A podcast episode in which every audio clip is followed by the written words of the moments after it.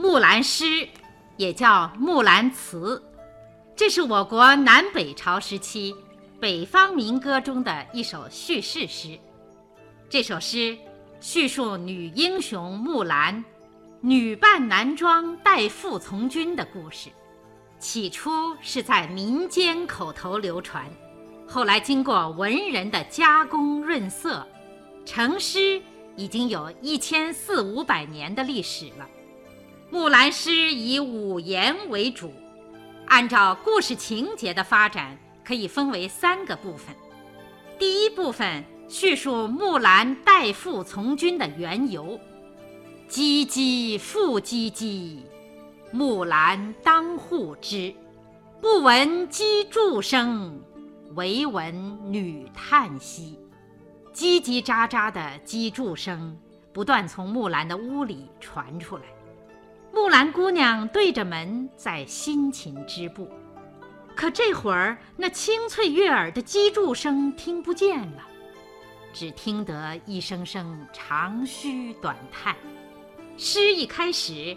就以引人入胜的笔墨渲染主人公的忧郁和愁闷，但作者并没有在人物肖像上落笔，而是从击筑声、叹息声琢磨，由声传神，由声表情，作品留下足够的空间，让读者自己去想象主人公的情思和神态。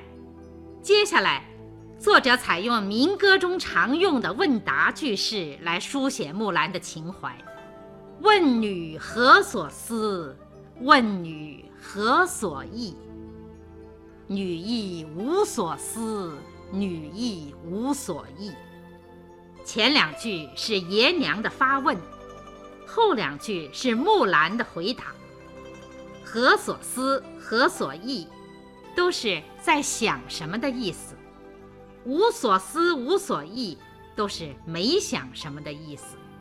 这里作者用重叠的句式来加强语言的感情色彩，一连两句相似的问话，传达出爷娘急于弄清女儿心事的口吻；一连两句相似的答对，活现了木兰急忙否认、故作没事儿的情态。然而事关重大。木兰不能避而不谈，她终于告诉爷娘：“昨夜见军帖，可汗大点兵。军书十二卷，卷卷有爷名。阿爷无大儿，木兰无长兄，愿为市鞍马，从此替爷征。”可汗。是当时最高统治者的称号，也就是天子。军书、军帖都是征兵的文书，市鞍马就是买鞍马。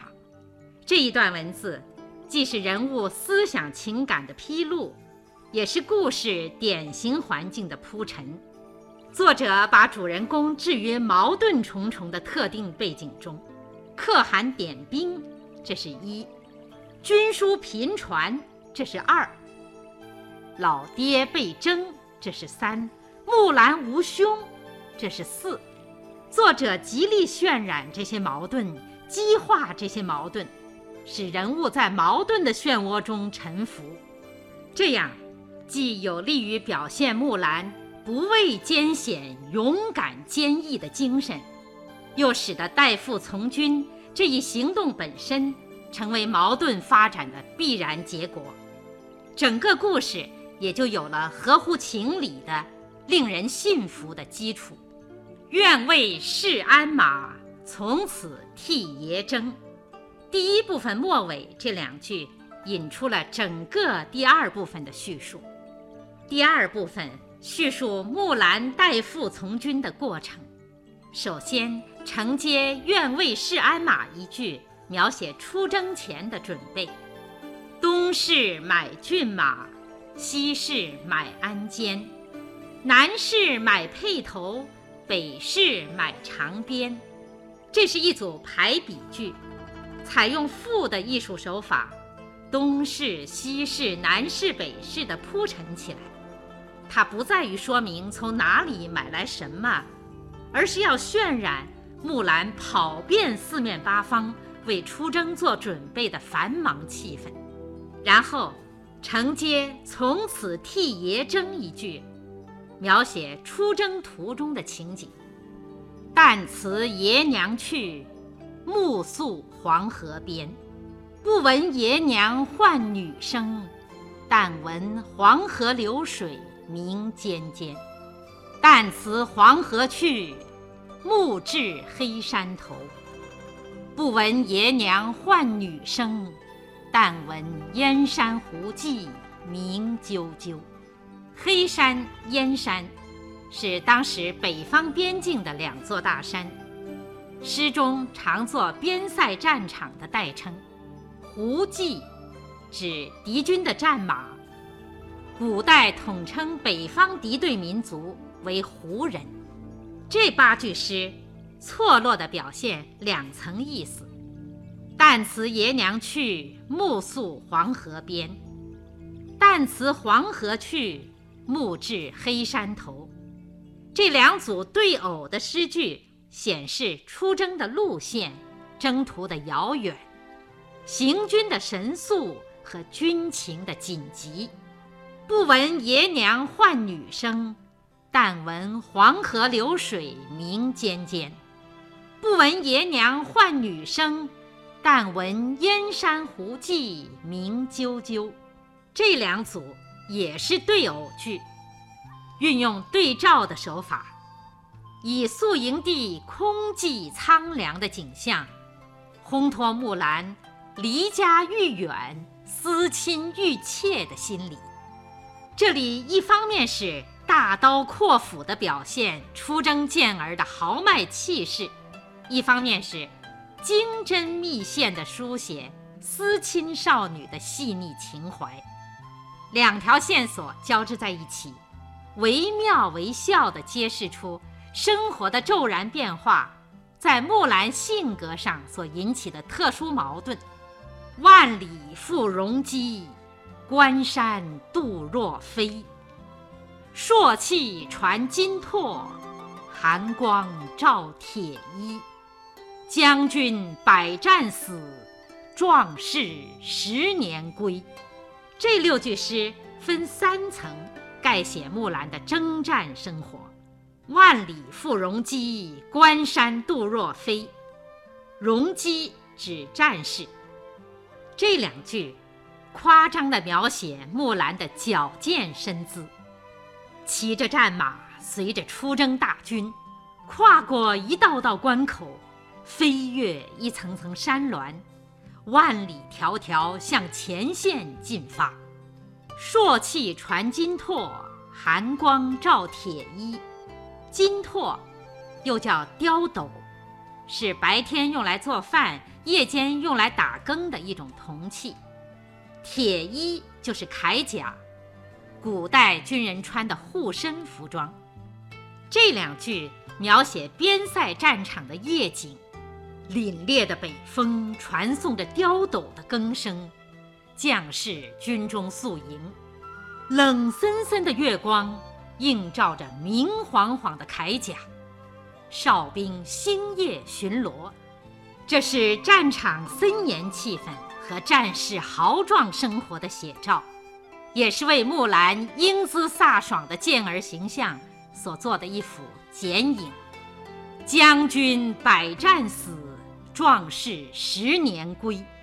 这两句写出了战争的持久，战斗的激烈悲壮，同时以将军身死，壮士生还的对比手法。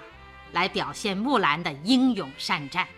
木兰诗的重点不在于讴歌主人公沙场驰骋、克敌建功的英雄行为，而在于颂扬他勇于献身、不图荣华的高尚情操。因此，作品对于战场和战争的描写就十分简约。这正是作者在谋篇布局上的精心之处。接下来。诗歌转写朝廷封赏的情景，归来见天子，天子坐明堂，策勋十二转，赏赐百千强。可汗问所欲，木兰不用尚书郎。愿驰千里足，送儿还故乡。明堂是国君举行大典的朝堂，策勋就是记功，十二转和百千强是说记功次数、赏赐财物之多。天子明堂召见，被看作最高的荣誉，赐以奇勋厚赏，拜以尚书郎的高官。更是君王对功臣的续勉器重。这里用夸张的笔墨极写木兰绝路加身的情景，以增强对比度，突出木兰不为富贵所动的高尚品格。木兰虽然已是声名显赫的英雄，但她依然眷恋家园的耕织生活，依然是她爷娘纯真的女儿。他谢绝了高官厚禄，要求回到离别多年的故乡，和朝思暮想的亲人生活在一起。愿驰千里足，送儿还故乡。第二部分的这最后两句，把故事情节推向第三部分。第三部分描写木兰回到家中的情景。爷娘闻女来。出郭相扶将，阿妹闻姊来，当户理红妆。小弟闻姊来，磨刀霍霍向猪羊。作者捕捉各个人物富有特征性的动作，来描写亲人相聚的欢乐气氛。写爷娘，说是相互搀扶着，这是老年人的神态。写阿妹。说是忙着梳妆打扮，这是少女的举止；写阿弟，说是磨刀宰杀猪羊，这是男孩子的行动。心情是相同的，反应却是不同的。场面有声有色，人物栩栩如生，充满浓郁的生活情趣。此时此刻，木兰的心情又是怎么样的呢？开我东阁门，坐我西阁床，脱我战时袍，着我旧时裳。当窗理云鬓，对镜贴花黄。阁是古代女子的卧房，云鬓形容鬓发浓密如乌云，花黄女子的一种面饰。诗歌以排比的句式、流畅的笔调、明快的音节，表现木兰久征归来后的欢乐。接着，作品写木兰改装以后的情景：出门看伙伴，伙伴皆惊忙；同行十二年，不知木兰是女郎。茜装的木兰翩然出现在众人面前。顿时引起一片震惊，这是一个很富戏剧性的场面。惊忙两个字，既写出了军中伙伴的诧异，又饱含着对木兰的赞叹。试想，在那艰苦而漫长的征战生活中，女扮男装的木兰需要有怎样的机敏和谨慎？伙伴们惊叹不已。木兰却恬然而笑，从容作答：“雄兔脚扑朔，雌兔眼迷离。双兔傍地走，安能辨我是雄雌？扑朔形容兔脚的跳跃，迷离形容兔眼的眨动。扑朔迷离是雄兔、雌兔共同的习性。”雄兔、雌兔两句应该互相补充的理解，这在修辞上叫做互文。傍地走就是贴着地面跑。木兰对伙伴们说：“雄兔脚爱跳腾，眼爱眨动，雌兔也是这样。两只小兔一道贴着地面飞跑，怎么能辨别是雄是雌呢？意思是说，我和你们一样行军，一样打仗，装束举止毫无区别，你们怎么能看出我是女子来呢？这比喻幽默隽永，闪烁着智慧的光芒，饱含着胜利的喜悦，令人感受到一股发自内心的豪情。木兰从军的故事。也就以这样一个妙趣横生的比喻，在昂扬乐观的气氛中结束。《木兰诗》成功的塑造了木兰这个不朽的形象。木兰是一个云鬓花黄的少女，又是一个金戈铁马的英雄。当祖国需要的时候，她挺身而出，驰骋沙场，立下汗马功劳。胜利归来以后，又谢绝高官，返回家园，重新从事和平劳动。他爱亲人，也爱祖国，把对祖国、对亲人的爱融合到了一起。木兰的形象，集中着中华民族勤劳、善良、机智、勇敢、刚毅、淳朴的优秀品质。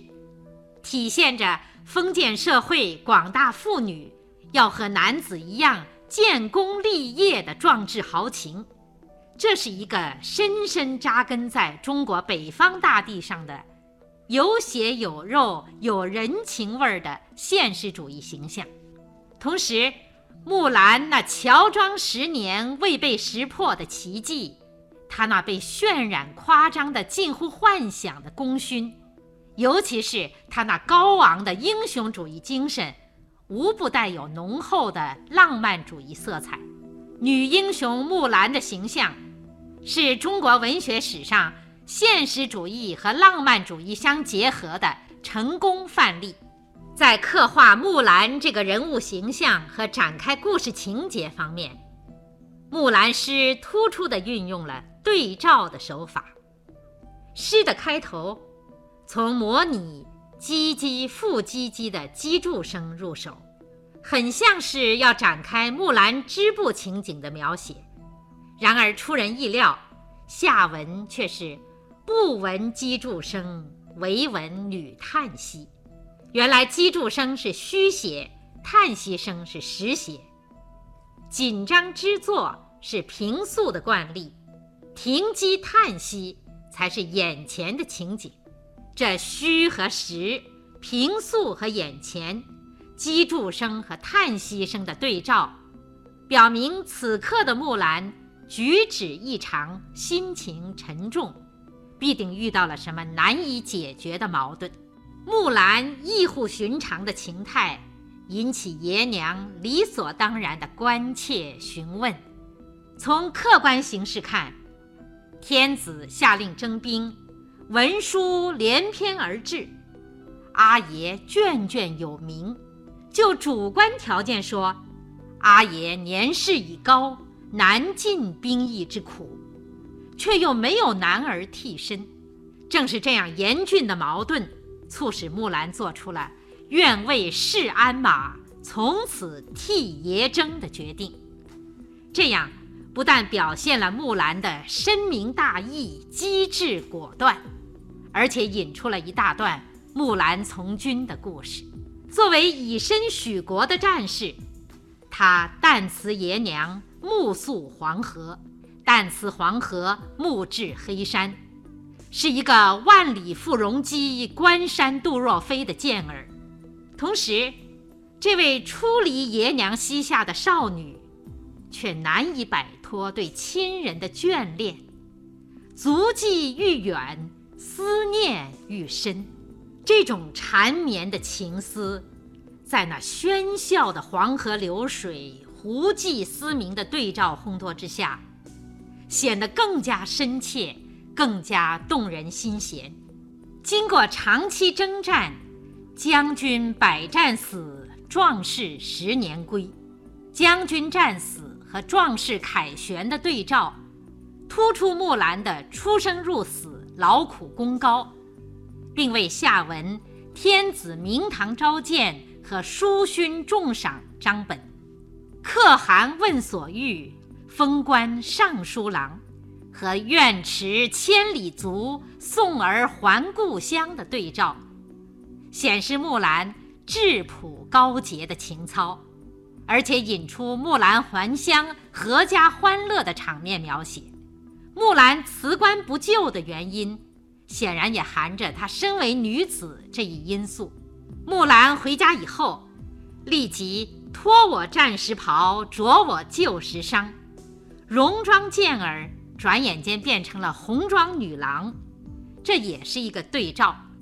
当窗理云鬓，对镜贴花黄的梳妆打扮，和出门见伙伴，伙伴皆惊忙的戏剧场面，这又是一个对照。而伙伴们的惊呼赞叹。和木兰关于双兔的风趣比喻，恰好又成对照。木兰归来后，亲人团聚、喜气洋洋的情景，和开头那种长吁短叹、沉闷忧虑的气氛之间，也是一个对照。从中我们可以感受到木兰从军的壮举，对家庭、对社会的意义，可以感受到乱世之中。人心思志向往和平的时代脉搏，对照推动情节发展，对照刻画人物形象，对照扩展和深化了诗的主题思想。不妨说，对照，这是木兰诗在艺术手法上的一个显著特点。木兰诗是祖国诗歌遗产中脍炙人口的名篇，千百年来。它以丰富的思想内容、民歌风味的语言、传奇性的情节和富有浪漫主义色彩的艺术形象，深受群众的欢迎，享有崇高的评价。木兰这个形象被看作英雄的中国妇女的化身，木兰这个称号成了女中豪杰的同。